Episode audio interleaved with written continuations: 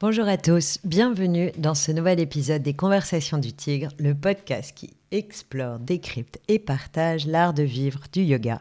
Et aujourd'hui, une fois n'est pas coutume, nous allons parler entreprise, entreprise, femme, intuition et bien sûr yoga. Et je suis très heureuse pour... Euh, partager cela, d'accueillir Marie Éloi. Bonjour Marie. Bonjour Elodie, bonjour à toutes et tous.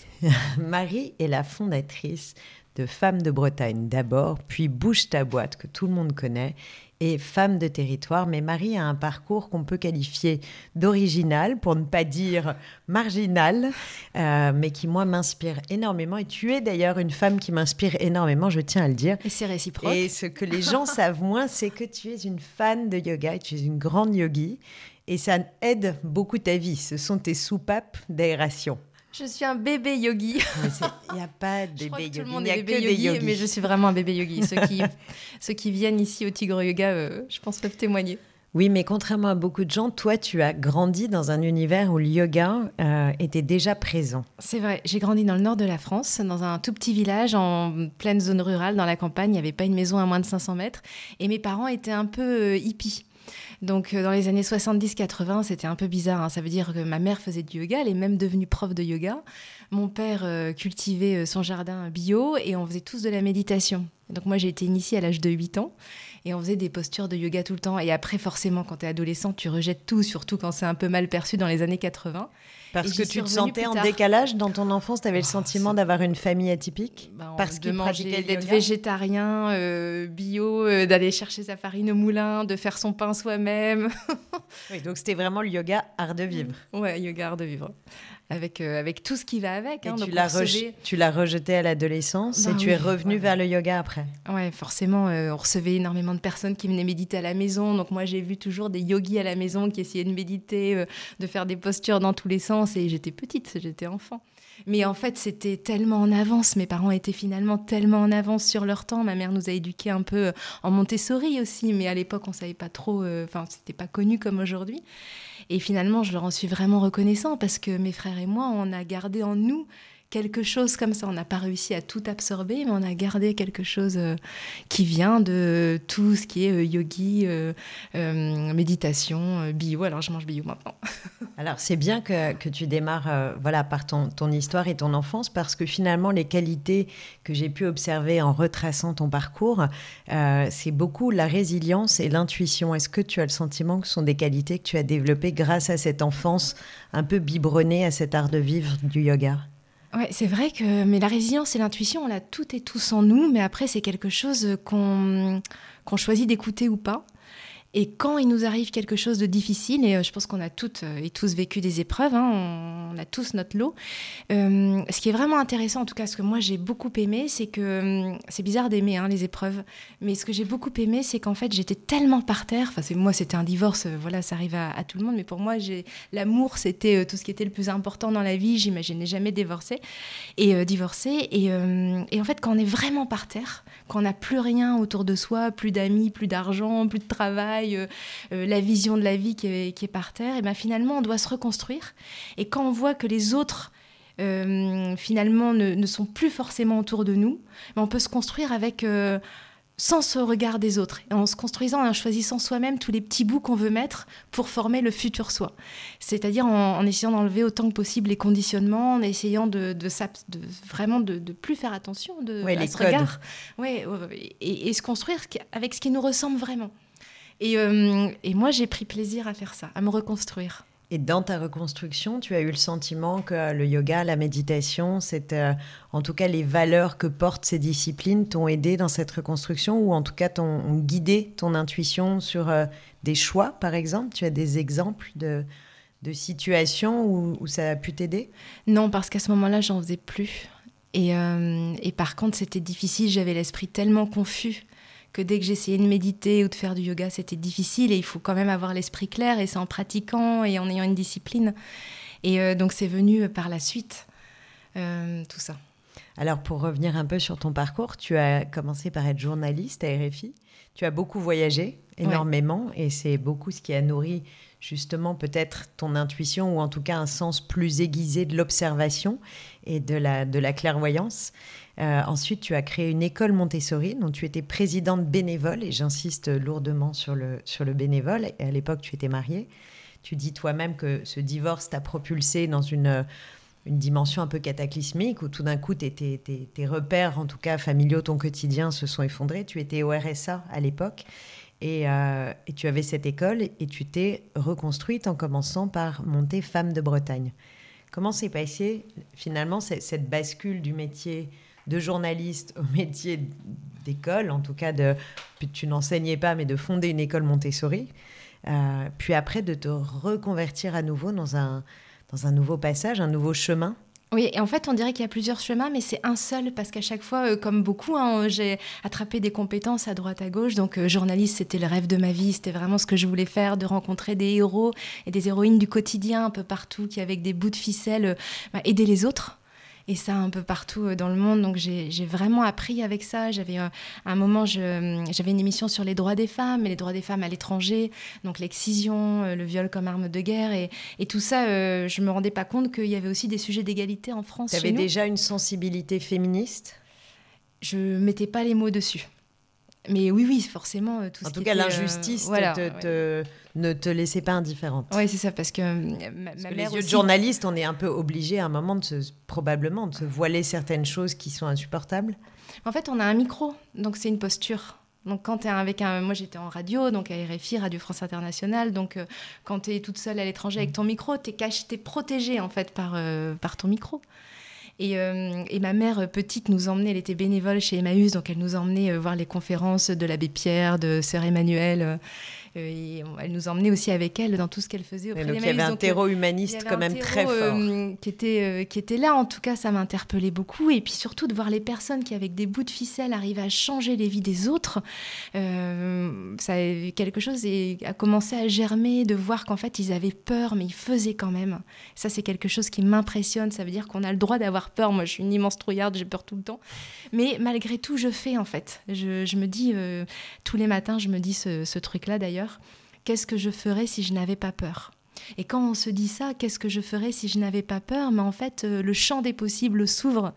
Et du coup, on se dit, bah oui, en fait, euh, ça permettrait de faire ça. Et du coup, la motivation est plus forte que la peur.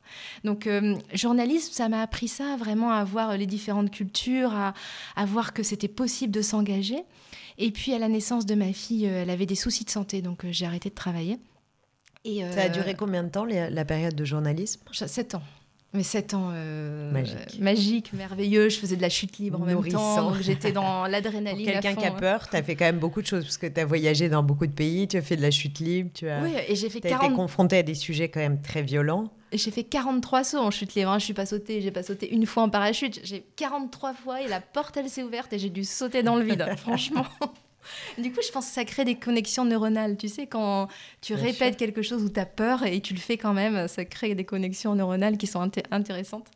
Euh, et, donc ensuite, ma fille, euh, voilà. Donc euh, j'avais vu dans les pays, notamment anglo-saxons, Montessori. Je savais à quel point c'était fantastique parce que ça rend acteurs les enfants de leur apprentissage, ça développe la confiance en soi, l'autonomie. Et puis c'était aussi les bases de ton éducation. Oui, mais sans m'en rendre compte, sans conscientiser. Et, c'est ce qu'on fait aujourd'hui dans nos réseaux féminins d'entrepreneurs. C'est être actrice de, son, de sa propre carrière, de son développement, de son entreprise. Finalement, tout se relie à la fin. Euh, et, et, donc, j'ai créé cette école, j'ai cofondé cette école avec une autre maman que je connaissais pas du tout. On s'est rencontrés parce que j'ai commencé à parler de mon projet euh, euh, d'école, ce qui était totalement irréaliste. Je connaissais personne en Bretagne. J'avais bien sûr pas d'argent, pas d'enfants, pas de parents, pas d'enseignants. C'est mieux de démarrer avec rien. avec rien.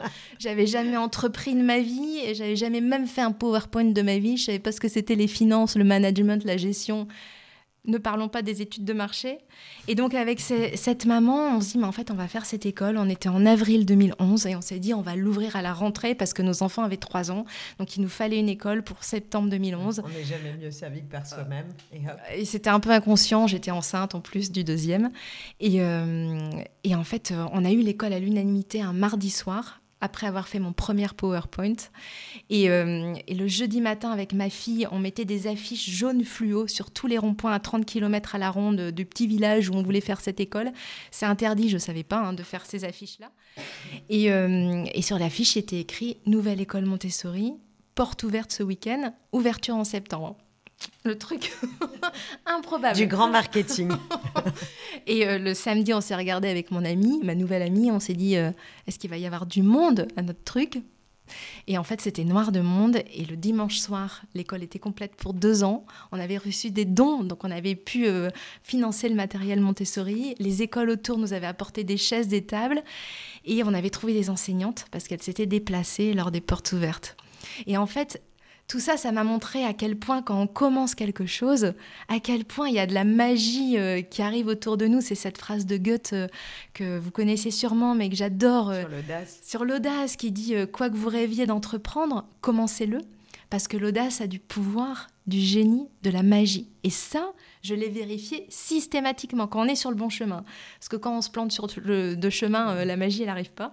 Mais quand on est sur le bon chemin, à chaque fois, il y a des choses qui arrivent qui paraissent improbables et qui nous aident à continuer dans la direction. Et tout s'aligne. Oui, après, c'est pas simple, hein. c'est difficile. Non, non, non, non ça demande beaucoup de boulot. Mais, il y a des trucs qui nous montrent qu'on est sur le bon chemin. Et donc ça, ça a été une expérience humaine, j'imagine, incroyable. Bah, j'ai appris. J'ai vraiment appris. Et ça a duré combien de temps? L'école, j'ai été coprésidente et présidente pendant cinq ans.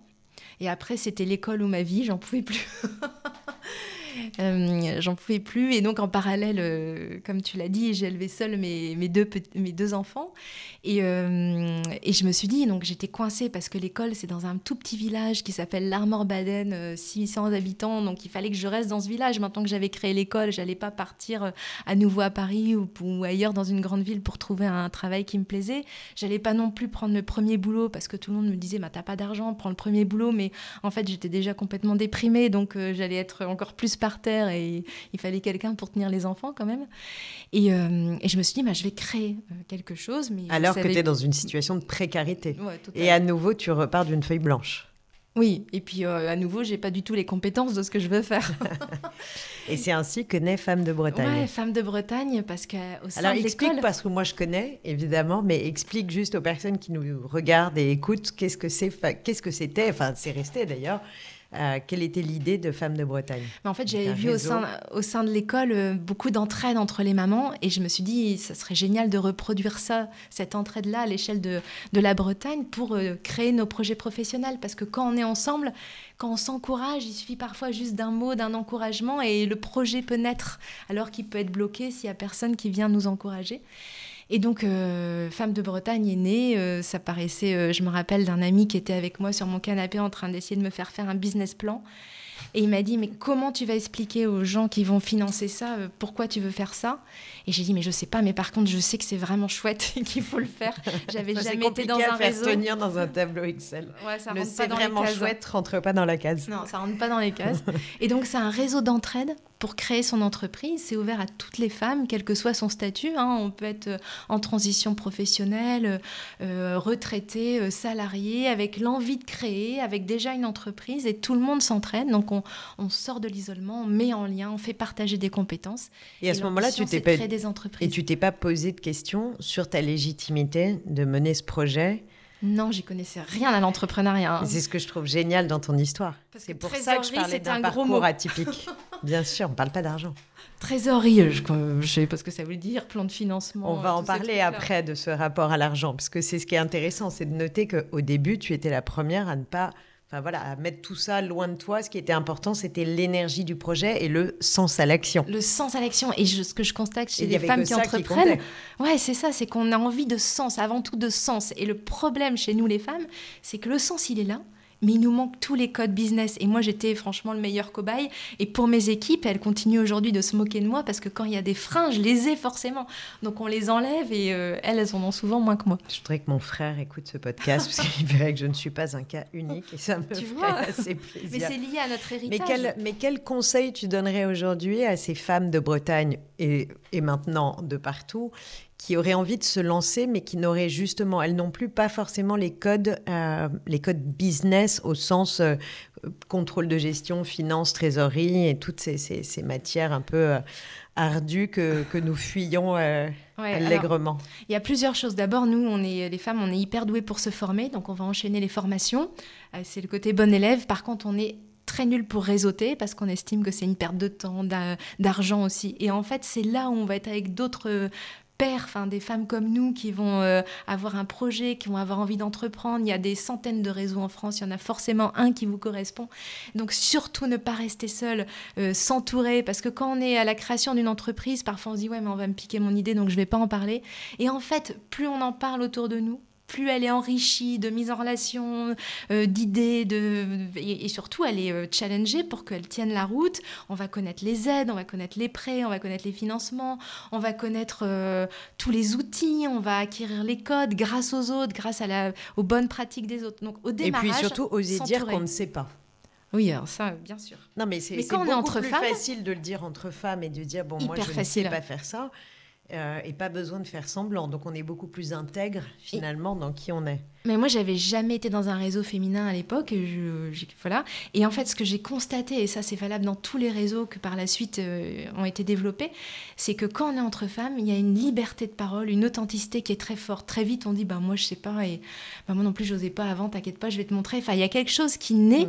Qui est hyper fort, mais qui est aussi fort quand il y a une caractéristique commune au sein d'un groupe. Par exemple, un groupe de, seniors ou un groupe de jeunes. c'est ce que j'allais te demander, parce qu'après, est-ce que, est que au sein de, donc dans ton expérience de femme de Bretagne, et on va, on va venir après sur Bouge ta boîte, mais est-ce que tu voyais les personnes se regrouper par affinité, justement par âge ou par, euh, euh, affinité de domaine d'activité, ou par exemple les étudiants, enfin les, euh, les femmes sorties d'études se mettre ensemble Ou est-ce que tu as réussi, à, je vais employer un terme très à la mode, une intersectionnalité C'est vrai qu'on n'utilisait pas ça à l'époque. Non, ah bah non, bien sûr, mais par contre on l'utilise beaucoup maintenant. Est-ce que euh, est-ce que c'était c'était un peu ça se passait comme ça ou est-ce qu'au contraire toi tu étais euh, l'actrice ou la madame loyale qui réussissait à ce que tout le monde se parle et s'entraide En fait, il y a une richesse euh, innée euh, dès le démarrage. C'était d'abord une plateforme collaborative, donc c'était d'abord du digital. Donc je les voyais pas, mais je voyais qu'elles commençaient à présenter leurs projets, à s'accueillir, à s'entraider, à s'encourager, à partager des coups de pouce. Que penses-tu de mon logo, de mon étude de marché? Et un jour, au bout de deux mois à peu près, donc il y avait déjà 1000 femmes qui s'entraidaient sur la plateforme. Il y en a une ah qui. oui, ça allait très vite. Ça allait, oui, bah, ça répondait à un besoin en fait. Et il euh, y en a une qui a dit euh, bah, Moi, je voudrais qu'on se rencontre en vrai. Et je leur ai dit Non, non, c'est pas possible, hein, parce qu'il y a d'autres réseaux qui font ça. Donc là, j'avais des peurs, des croyances, tout ça. Et elles m'ont peur de pas être légitime, peur de prendre une place qui n'était pas, la, mienne, euh, voilà, tout ça. Je vois bien. Et, et, là, elles m'ont dit De toute façon, on fait ce qu'on veut. Et elles avaient raison. Et donc, il y en a une qui avait créatrice de, de produits textiles qui a euh, dit bah moi je vais faire une rencontre chez moi, c'était à Vannes, et donc elle a contacté d'autres femmes sur la plateforme, dont une qui avait des, une idée de créer des chocolats bio. Donc c'était Corinne et, Marine, et euh, elle lui a dit bah viens, viens nous montrer ton projet, on va tout dire ce qu'on en pense. C'était la première rencontre, donc j'y suis Ça allée. faisait pas trop réunion Tupperware? Eh ben en fait, non, c'était hyper bienveillant parce que tout le monde est venu avec euh, son expertise. C'était la première rencontre avec cette envie de partager des compétences. Et elle est arrivée, Marine, avec ses chocolats, et tout le monde a dit Mais tes chocolats, ils sont géniaux, ton packaging est génial, ton nom, il est super, on va t'aider. Donc, euh, il y en a qui l'ont aidé à faire euh, le packaging, à trouver des boutiques bio. Et c'était la toute première rencontre. Et très vite, il y en a eu 500 par an des rencontres et des ateliers autour de l'entrepreneuriat juste en Bretagne. Et alors, c'était quoi le modèle économique de Femmes de Bretagne? Il était nul. Alors, tu sais ce que m'avait dit un jour un, entrepreneur qui a créé un réseau de crèches qui a eu beaucoup, beaucoup, beaucoup de succès? Il m'a dit, tu sais, ne t'inquiète pas, j'ai revu six fois le modèle économique de cette entreprise avant de trouver le bon. C'est toujours rassurant. Oui, oui, oui c'est sûr. C'est ce que je dis à mes équipes. Un jour, on trouvera le, bon. Euh, Femmes de Bretagne, bah, c'est euh, associatif. C'est une adhésion. C'est une asso, donc euh, c'est 60 euros l'année, 30 euros. oui, à l'époque, c'était associatif. C'est alors après, tu as, de Bretagne. Et après, tu as créé Bouge ta boîte.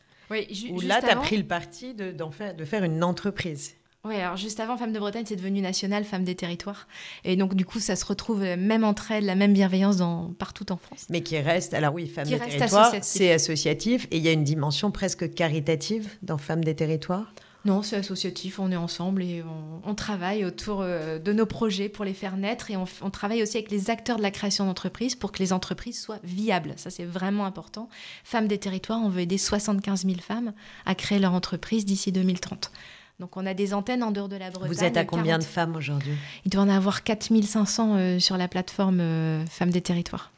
Et qui, et qui elle-même regroupe combien de personnes autour d'elle? euh, c'est un écosystème de combien de salariés, tu sais à peu près? Non, ça, c'est vraiment quelque chose sur lequel on doit travailler. C'est vraiment la data, arriver à montrer l'impact.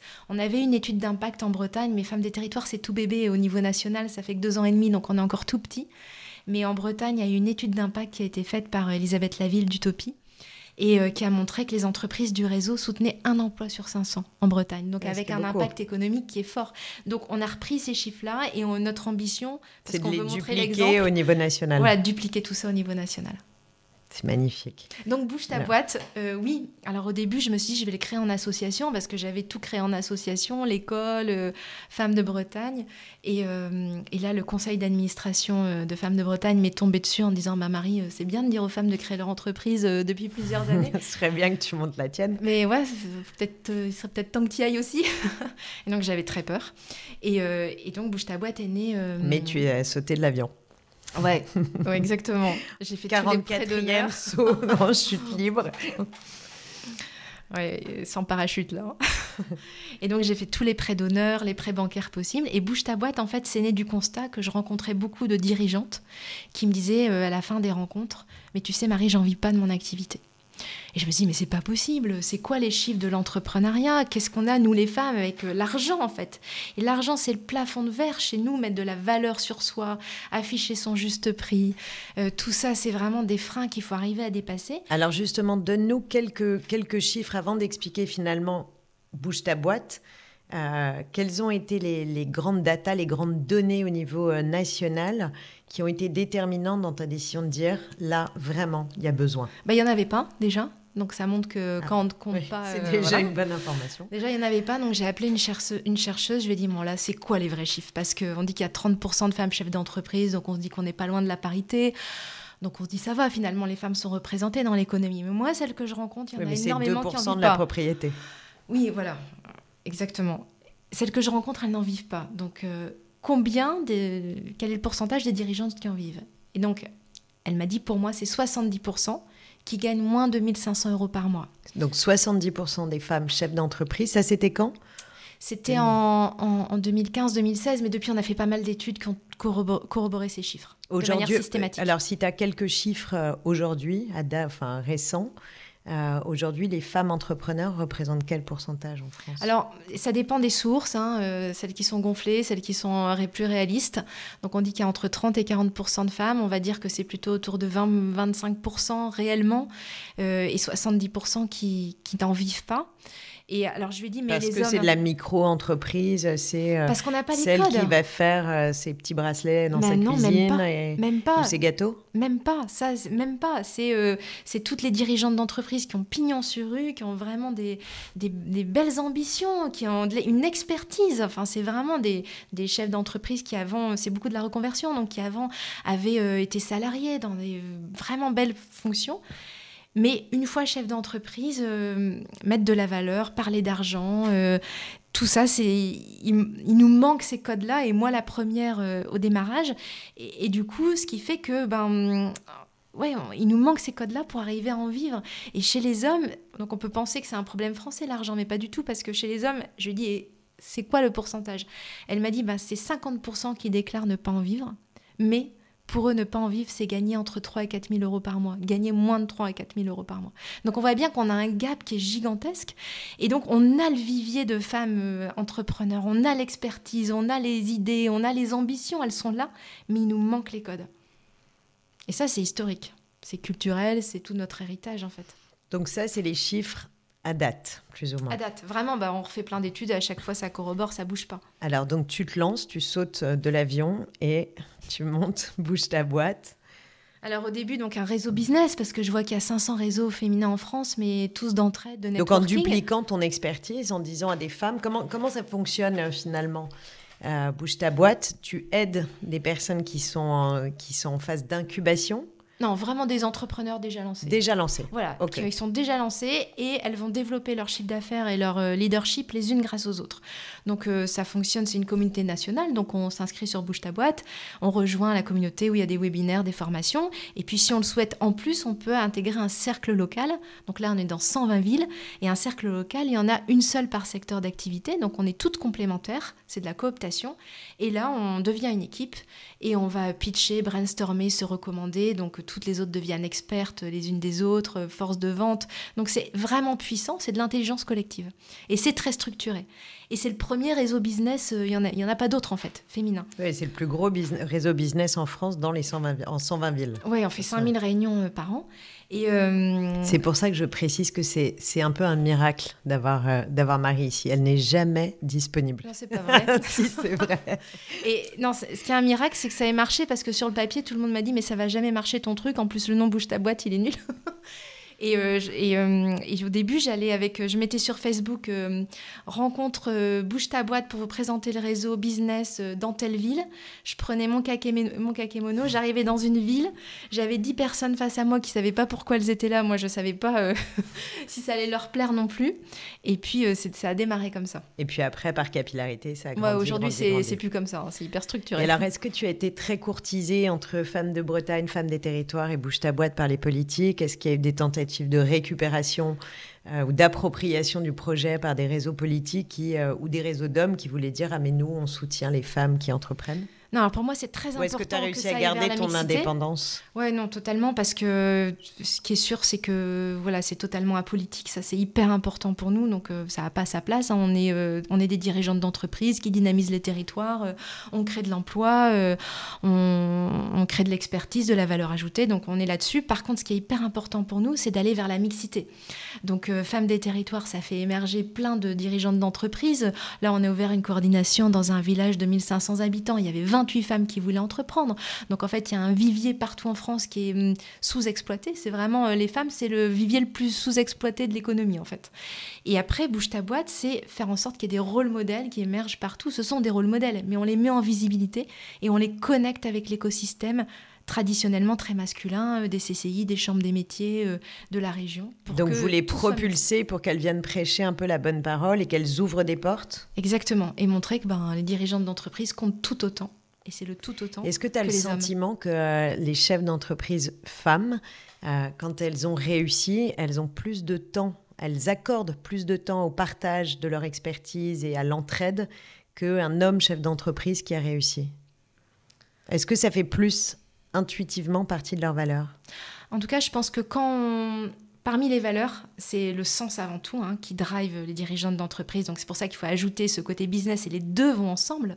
On n'est pas obligé d'avoir que le sens Oui, mais c'est un peu business. schizophrène parce que souvent, les elles ont l'impression que pour avoir du sens, il faut ne pas chercher avant tout à gagner de l'argent. Et en fait, l'argent, c'est une énergie. Je leur dis souvent, c'est super de créer euh, pour du sens, mais si vous voulez donner de l'impact à votre sens, ben, il faut en vivre. Et puis, il faut, il faut réussir à le, à le développer, parce que sinon, votre impact, il va être ridicule et ça va être en contradiction avec le sens. Ouais, ne serait-ce que dans les médias d'ailleurs, on les voit très peu. 1%. Parmi les femmes les plus... Parmi les... Dans la Les catégorie chefs patrons, d'entreprise médiatisés, Voilà, ouais, il y a 1%, 1%, de femmes. femmes. Donc, c'est pas possible. C'est horrible. Et en fait, à chaque fois, elles me disent oui, mais il y a plus compétente que moi pour parler. euh, puis moi, j'en ai pas besoin pour mon ego. Mais en fait, on se dit tout ça. Résultat, ça donne 1%. Donc je leur dis, c'est d'intérêt général de vous rendre visible. C'est d'intérêt général d'aller frapper aux portes euh, des médias, euh, des, des radios, euh, des, hum, des CCI et des conférences. Quand on vous propose, dites oui, parce que c'est pas pour vous. Mais c'est quoi pour les freins? C'est une forme de culpabilité, de se sentir moins légitime, d'avoir peur En de... fait, c'est tout ce qu'on nous a euh, lavé, euh, tout ce avec quoi on nous a lavé le cerveau depuis toujours, hein, où on doit être douce, en retrait, gentil, pas trop faire de bruit, euh, c'est tout ça. hein. C'est un héritage culturel et un peu des, mémoires karmiques qui, qui se retranscrivent aujourd'hui à travers une pudeur qui est mal placée finalement. Ouais, et du coup, on a intégré qu'on devait être comme ça et que nous, on a moins d'ego et donc on n'a pas besoin pour notre ego. Mais Non, en non, fait, mais l'ego, pour- c'est très constructif. C'est la- un moteur. Et puis la société, elle a besoin des deux. On peut pas continuer avec une société où on a euh, 80% masculin euh, dans tous les postes de direction, de pouvoir, de responsabilité et 20% de femmes, parce que c'est ça les chiffres. Dans tous les domaines, on dépasse pas 20%. Et il faut aller vers l'équilibre. Et ça, c'est très important. Et pour ça, nous, les femmes, ben, on doit se rendre visible, pas pour nous, pour toutes les autres, pour la société, parce que ça a des conséquences sociales, sociétales, environnementales. Et alors, tu dis il faut, il faut. Et, et je l'entends parce que moi, ce que j'aime dans ton féminisme, c'est que c'est un féminisme constructif. Euh, c'est pas c'est pas de la propagande, c'est vraiment on sent que derrière il y a des il y a une pulsion forte d'améliorer la société dans sous toutes ces sous toutes ces couches. Mais quelles sont les qualités des femmes en tant que chef d'entreprise que toi tu as pu observer dans tous ces réseaux et qu'on pourrait ou devrait mettre davantage en valeur? Et que je t'ai entendu parler beaucoup d'intuition donc Ouais, et, et, en fait, on n'est jamais contre. On est ensemble. Il y a un éveil collectif depuis quelques années sur euh, la place des femmes et leur impact dans l'économie, qu'il n'y avait pas il y a quelques années encore. Donc, euh, ni les femmes, on ne doit pas oui, culpabiliser. Oui, tu n'es pas dans un féminisme d'opposition. Non, on ne doit pas culpabiliser, nous, de pas assez oser, pas assez machin. C'est comme ça. On l'a reçu en héritage. Donc, maintenant qu'on le sait, qu'on qu'on en a conscience, on avance et on, et on, fait des, on agit. Et les hommes, c'est pareil, on n'a pas besoin non plus parce que euh, cet éveil-là, c'est comme le racisme. Quand on est euh, blanc, en fait, on sait que le racisme existe, mais on, finalement, on ne le mesure pas tant qu'on n'est pas sensibilisé, on n'y est pas vigilant tant qu'on n'est pas sensibilisé. Et donc, les hommes, maintenant, par contre, quand il y a une sensibilisation, quand ils en sont conscients, à eux aussi d'ouvrir les portes. Mais c'est maintenant, il y a 5 ans, en 10 ans, on s'en rendait beaucoup moins compte. Donc aujourd'hui qu'il y a cet éveil, il faut y aller ensemble. Tu sens qu'il y a un énorme progrès quand même il y a un progrès de conscience, il n'y a pas un progrès d'action et de moyens, mais il y a un progrès de conscience. Donc l'action et les moyens, c'est bouge tu ta me disais, oui, les qualités euh, oui, Quelles sont les qualités que, que, tu vois chez les vraiment très spécifiques chez les femmes qui dirigent des entreprises? Parce qu'il faut être un leader quand même. Et quand on parle de, de, pudeur, de difficulté à... Je le dis, mais je me, je me, coupe une branche euh, sous les fesses en le disant. mais qu'est-ce que, euh, quelles sont les qualités qui sont très productives, on va dire? Alors, c'est vraiment ce dont ont besoin aujourd'hui les jeunes et, de plus en plus les femmes. En fait, on voit bien que c'est les mêmes choses. On, a besoin de plus de management horizontal, de collaboratif. Enfin, tout ça, tout ce sens-là, il est euh, de plus en plus important. Et ça, c'est le féminin qu'on a chacun et chacune en nous. Et pour moi, souvent, on me dit oui, les femmes, elles sont plus comme ça, les hommes plus comme ça. Et en fait, je pense que c'est le féminin en nous qu'on soit femme ou homme, il est comme ça, donc il est plus sur ces valeurs-là.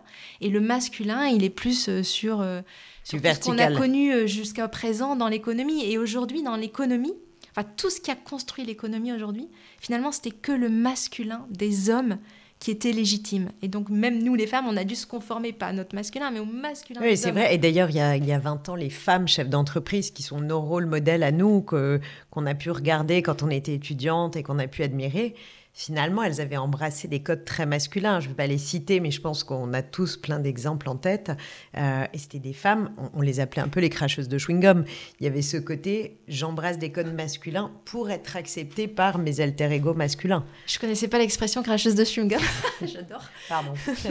mais euh, en fait, elles ont dû adopter les codes masculins des hommes.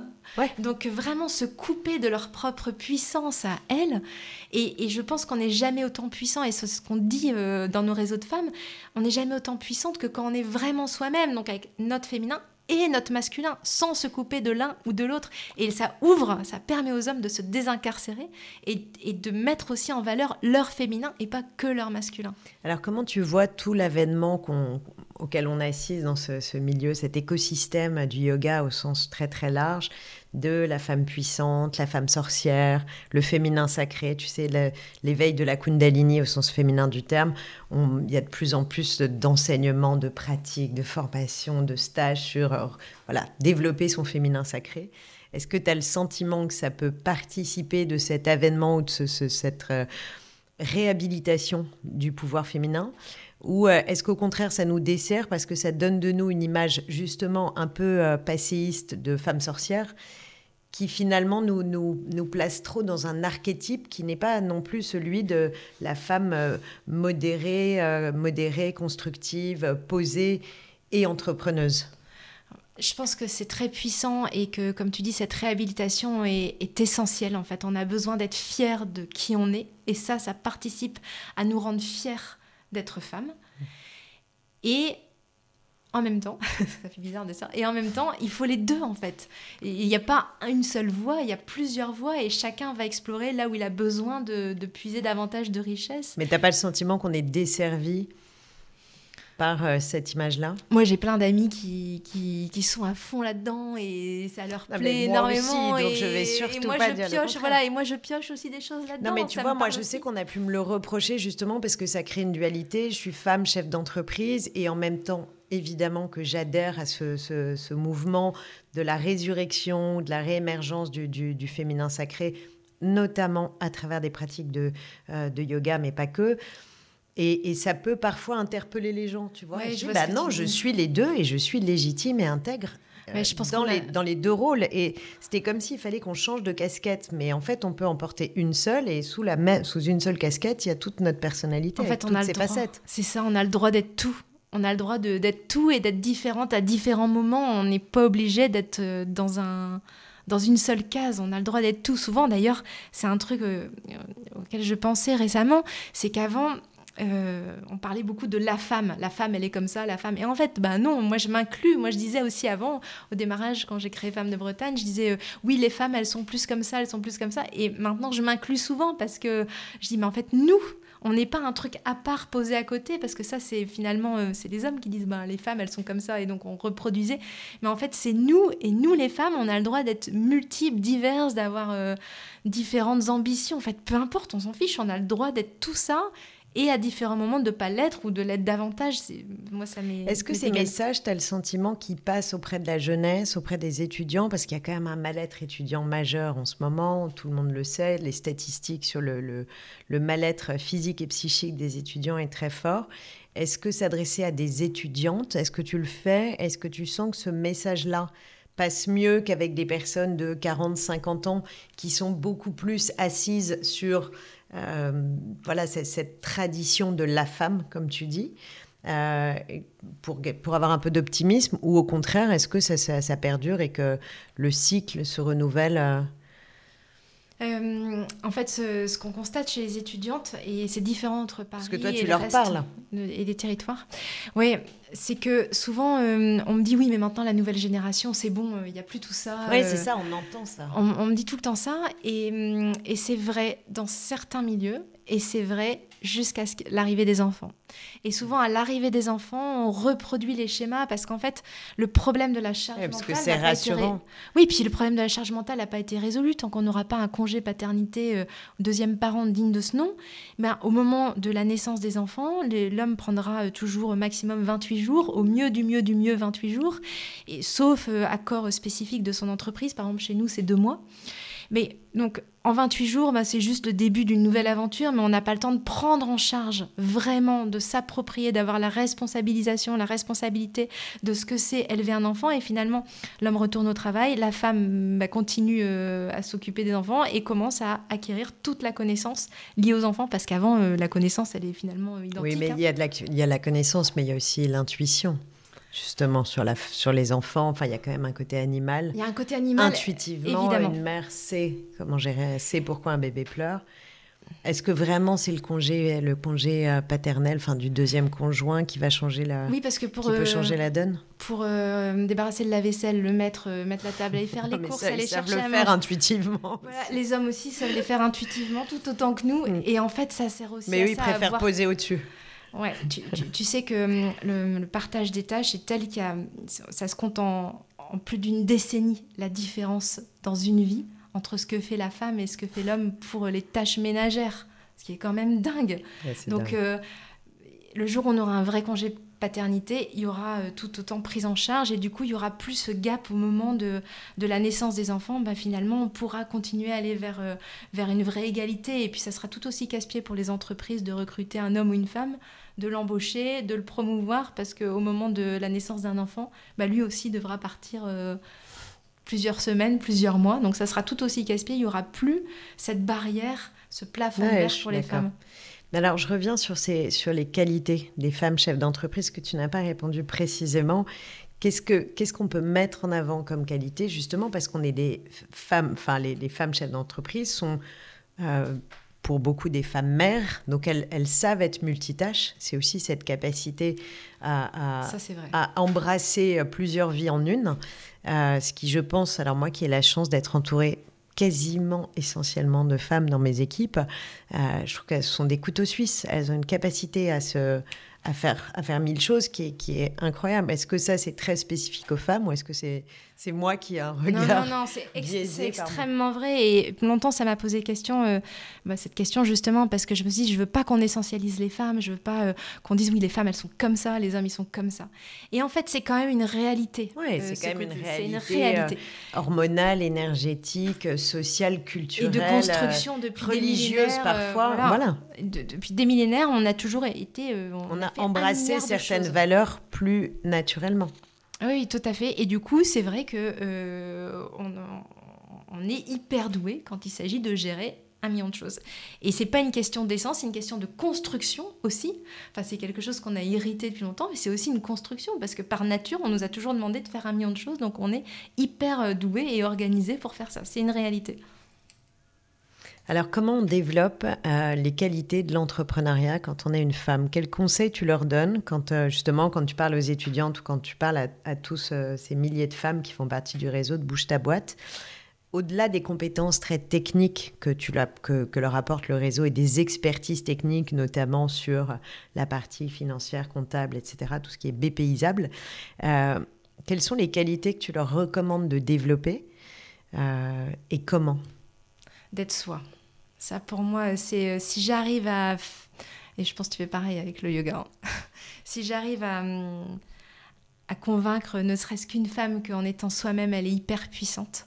Parce que souvent, quand. Moi, au début, euh, d'ailleurs, hein, la première chose que j'ai fait quand j'ai créé Femme de Bretagne, je me suis acheté un tailleur noir. Et tu vois, toutes les deux aujourd'hui, on n'est pas en tailleur noir. non. Parce Moi, ça fait bien longtemps que je l'ai abandonné, le tailleur noir. Parce que je pensais qu'être entrepreneur, c'était être sérieuse, avec du noir euh, et, parler de chiffres. Et en fait, on peut être multiple et surtout, ce qui est le plus puissant, c'est d'être vraiment soi. Mmh. Et donc parce que l'uniforme, on le porte à l'extérieur, mais du coup, on le met à l'intérieur aussi. Oui, et, euh, et, du coup, on se dit, on doit être dans une case, donc du coup, on se coupe de tout ce qu'on est nous et de toute la, richesse qu'on a en nous, qu'on a acquis euh, de nos vies précédentes dans le salariat ou ailleurs.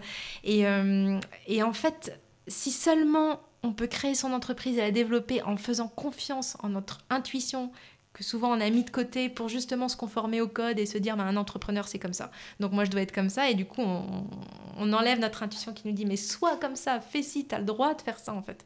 Et donc être dans un réseau déculpabiliser aussi. Mais totalement. Comme tu dis, tu as le droit de faire ça. Moi, ce que je vois, c'est que euh, beaucoup de, femmes disent oh, J'adorerais faire une retraite de yoga, j'adorerais faire plus de yoga, j'adorerais faire ci. Mais c'est comme si elles attendaient une forme d'autorisation de l'univers ou de leur conjoint ou de leurs enfants ou de leur boss de, s'autoriser à s'octroyer du temps pour elle-même. Et il y a toujours un peu cette chape de culpabilité parce que se donner du temps à soi, c'est inutile. Ce n'est pas, je ne vais pas dire que c'est contre-productif, mais en tout cas, ça n'est pas productif. Est-ce que l'on pouvait, et, vraiment, je le vois, je le, je le vois tellement souvent, comment on peut les amener vers ça, vers, vers euh, ne vous, euh, allouez-vous du temps pour vous parce que personne ne le fera à votre place? Et moi, la première. Hein. Ah oui, je, n'osais pas le dire, mais c'est parce que je le pense très fort. Tu l'as entendu. mais, euh, mais tout ça va de la même chose. Je veux que tu nous parles de toi aussi. mais, en fait, tout ça vient de la même chose, c'est s'accorder de la valeur à soi, parce que s'accorder du temps, c'est s'accorder de la valeur, parce qu'on a de la valeur, donc il faut finalement prendre soin de soi on s'accorde pas ça en fait. S'accorder de la valeur, mettre de la valeur sur soi, sur son entreprise. C'est pour ça que nous, quand on, crée notre plus entreprise, de temps à se juger qu'à se valoriser. Oui, puis euh, quand on crée notre entreprise, par exemple, on la finance pas nous les femmes. Euh, c'est 12% seulement qui financent. C'est souvent avec euh, nos, nos, économies ou avec notre ordinateur dans le salon, parce que du coup, on se dit oui, mais mettre de la valeur sur notre entreprise, sur notre idée de création, sur nos ambitions, tout ça est très compliqué. Et c'est pareil, c'est la même façon de s'accorder du temps. Tout ça est très compliqué. Aller dans un réseau, c'est pareil, c'est s'accorder du temps de prospection, s'accorder du temps pour affiner ses idées. Et ça, Ou développer sa créativité, même se nourrir des se nourrir, et en fait, on ne se l'accorde pas. On estime que c'est une perte de temps alors que c'est ce qui va nous en faire gagner. Et faire du yoga, c'est pareil. Moi, quand je ressors de tes cours, je suis pas très douée, hein, mais quand je ressors de tes mais cours. Il n'y a pas doué ou pas doué. Non, mais on est yogi ou pas yogi. J'ai une énergie décuplée.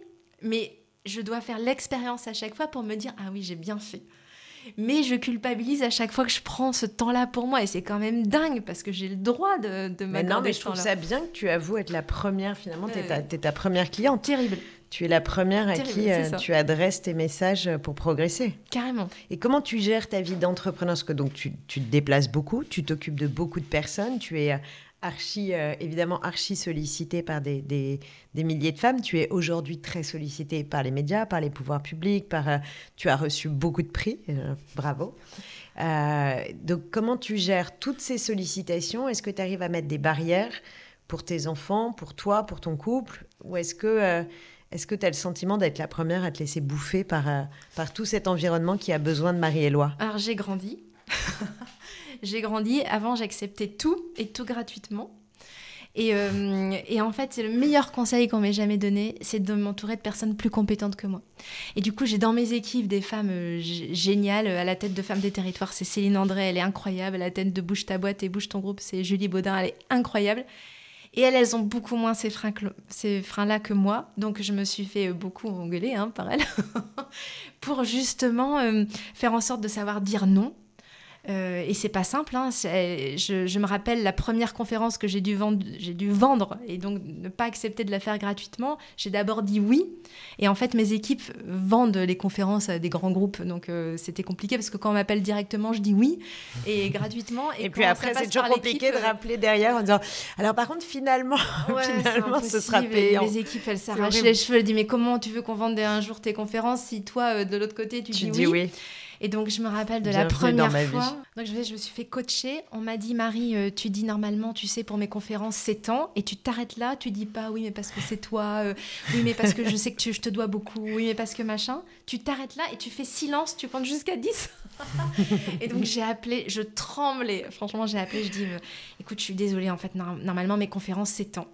J'ai compté jusqu'à 10. Et en fait, j'ai pas eu besoin de compter jusqu'à 10 parce qu'à 4, elle m'a dit Mais pourquoi tu me l'as pas dit avant? Elle dit T'inquiète, je vais trouver une solution.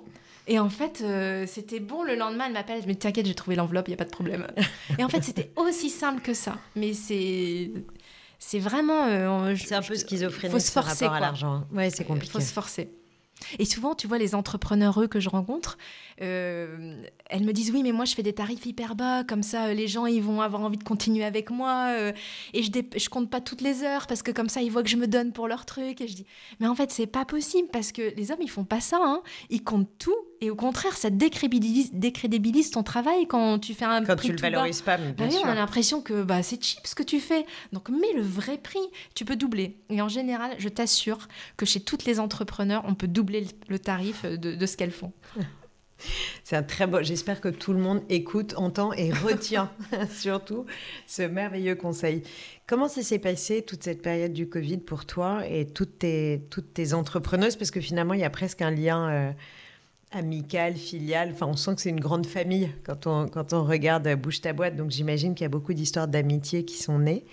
Euh, comment c'est passé? Est-ce qu'il y a eu beaucoup de, dépôts de bilan? Est-ce qu'il y a eu des, euh, une entraide particulière qui s'est mise en place à ce moment-là? Comment vous avez, euh, comment vous, Bouge ta boîte, vous avez réagi? Alors déjà, j'ai trouvé ça génial parce que toute l'équipe s'est mise sur le pont en disant on peut pas les laisser comme ça, il va falloir euh, aider tout le monde. Et au sein des cercles, tu sais, euh, il y en a une par secteur d'activité. Donc l'expert comptable, elle a regardé les prévisionnels des autres euh, pour les aider à trouver des PGE, à tenir la route s'il y avait besoin euh, pour les PGE, mais à tenir la route en tout cas. Celle en communication les a aidés à se rendre davantage visibles. Celle qui était plus digitale les a aidés parce qu'avant la crise, elle me disait toutes oui mais tu sais Marie, moi le digital c'est pas mon truc. Oui mais tu sais Marie, les réseaux c'est pas mon truc. Bon, bref, avec la crise, tout le monde a été obligé de s'y mettre. Et ça, c'était vraiment le seul avantage de cette crise. C'était qu'on a été obligé de- Ah d'aller oui, aussi La courbe d'expérience, elle a été euh, plus qu'exponentielle. Voilà, on n'avait on pas le choix. Et, et côté Bouge ta boîte, on a tout transformé en, euh, en digital. En, franchement, en 3-4 jours, l'équipe a été dingue. Et on a fait 500 webinaires sur le premier, euh, sur le premier mois, de mars. On a fait une hotline. Vraiment, on s'est vraiment remué. Et puis, on a fait beaucoup d'études. Parce qu'on s'est rendu compte qu'on qu'il n'y avait personne finalement qui prenait vraiment en compte les entrepreneurs des TPE dans les territoires. Et, euh, et on s'est rendu compte d'un truc terrible, c'est que aujourd'hui en France, il y a 42% d'écart de salaire au sein d'un couple. Ça veut dire que la femme gagne en moyenne 42% de moins que son conjoint. Tout, tout secteur d'activité confondu secteur, et tout profil de salarié confondu. Exactement, 42%. Donc forcément, quand les écoles sont fermées et les garderies, ben, le plus petit salaire, c'est lui qui va s'occuper des enfants. Et donc, c'était les femmes. Et donc, chez les entrepreneurs, les hommes ont pu continuer à, travailler, qu'ils soient salariés ou entrepreneurs, et les femmes ont dû stopper leur activité. Donc, mars-avril, pas d'activité. Pour faire l'école à la maison, Ça, c'était, voilà, pas d'activité parce que confinement. Mai-juin, pas d'école ou très peu d'école, mm. ben, rester à la maison. Merci Lumni. Ouais, c'est ça. Juillet-août, grandes vacances. Donc en fait, on s'est rendu compte que les femmes entrepreneurs, elles ont eu six mois sans très peu de chiffre d'affaires, avec très peu de chiffre d'affaires et très peu de prospection, et que c'était des entreprises qui avaient des entreprises qui avaient été extrêmement fragilisées. Donc on a fait beaucoup d'études pour montrer ça. En juillet, il y avait et, ça, et pardon, ça a eu des résultats. Les études, qu'est-ce que parce que c'est, je trouve ça génial de faire des études, mais derrière, qu'est-ce que tu en fais? Tu les as produites dans des médias, tu as été soutenu par des, des, médias nationaux qui ont produit ces chiffres, tu, as, tu les as communiqués au pouvoir public, au territoire. Est-ce que ça a eu un impact concret Alors déjà, tout ce qui intéresse les femmes entrepreneurs, généralement, c'est totalement secondaire. Donc euh, du coup, euh, non, il y a eu très peu finalement. Il y a eu des petits encarts, des petits trucs dans les mmh. médias. Donc nous, on est allé à fond sur les réseaux. Et puis au gouvernement, comme on commençait vraiment à avoir des bons liens avec le ministère de l'économie, de l'égalité, qui était vraiment sensible à ces sujets-là. Donc on a beaucoup partagé ça avec eux.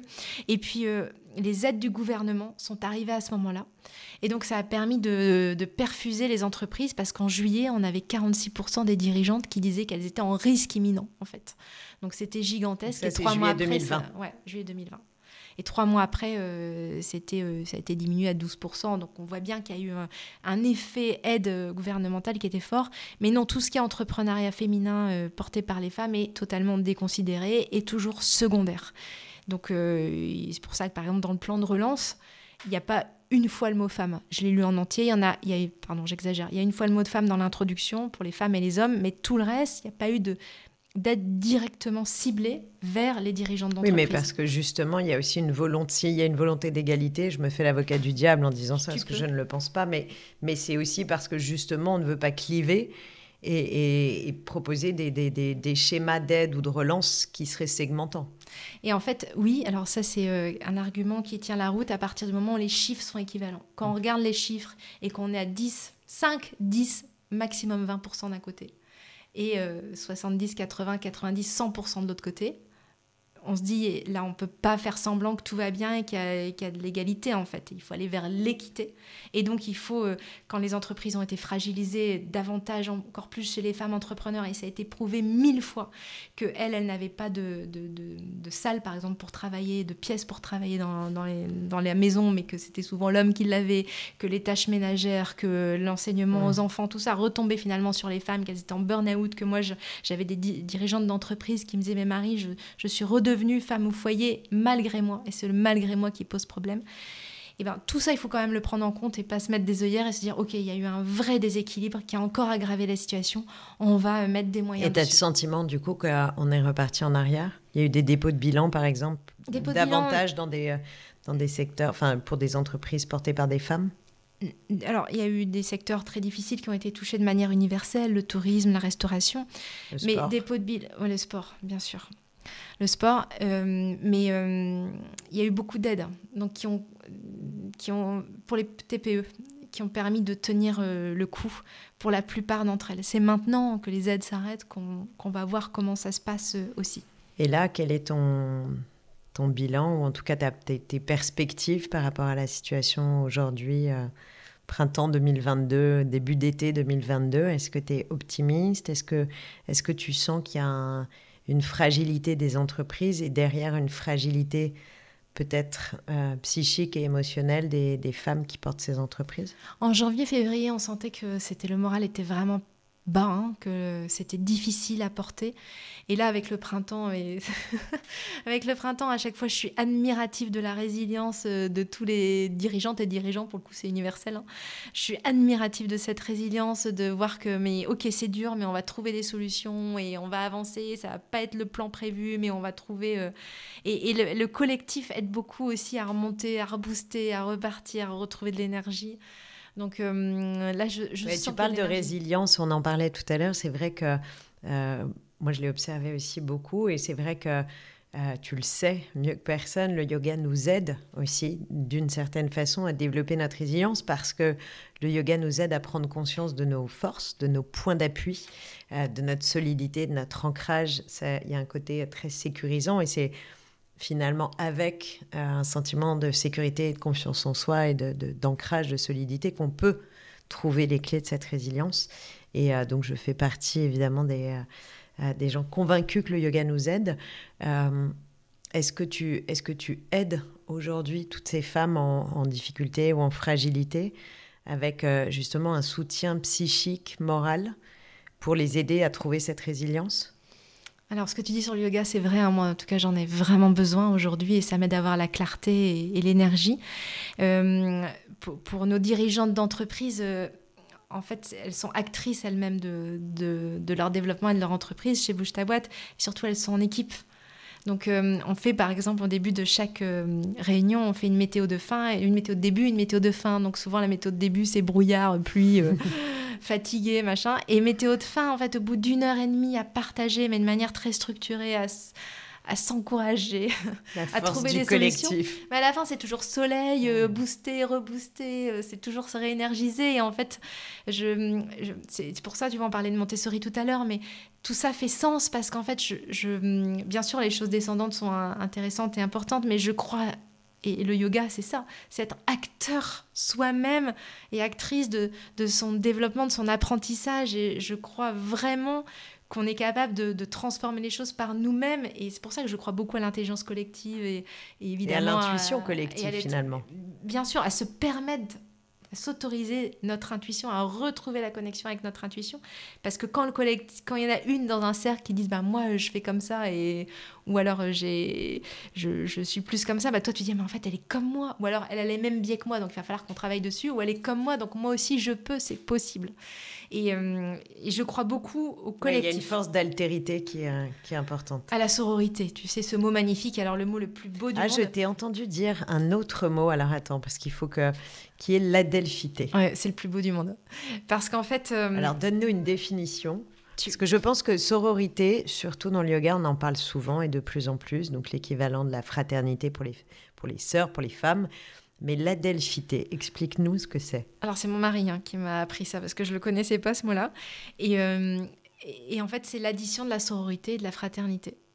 Et moi mon rêve c'est que partout il soit écrit liberté, égalité, adelphité. Ça, serait, ça ferait tellement sens en fait. C'est très beau. Voilà, Adelphité. Ça peut être un, très joli titre de livre pour ton futur livre. Ouais, que j'essaie d'écrire euh, voilà. Hein. Je pense qu'on on tient déjà le titre.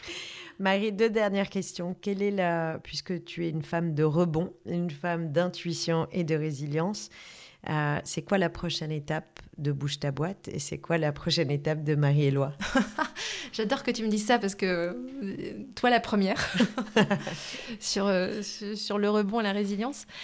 prochaine étape de Bouge ta boîte et Bouge ton groupe, c'est moi mon rêve forcément pour relier le tout mon équipe, elle va hurler si elle m'entend.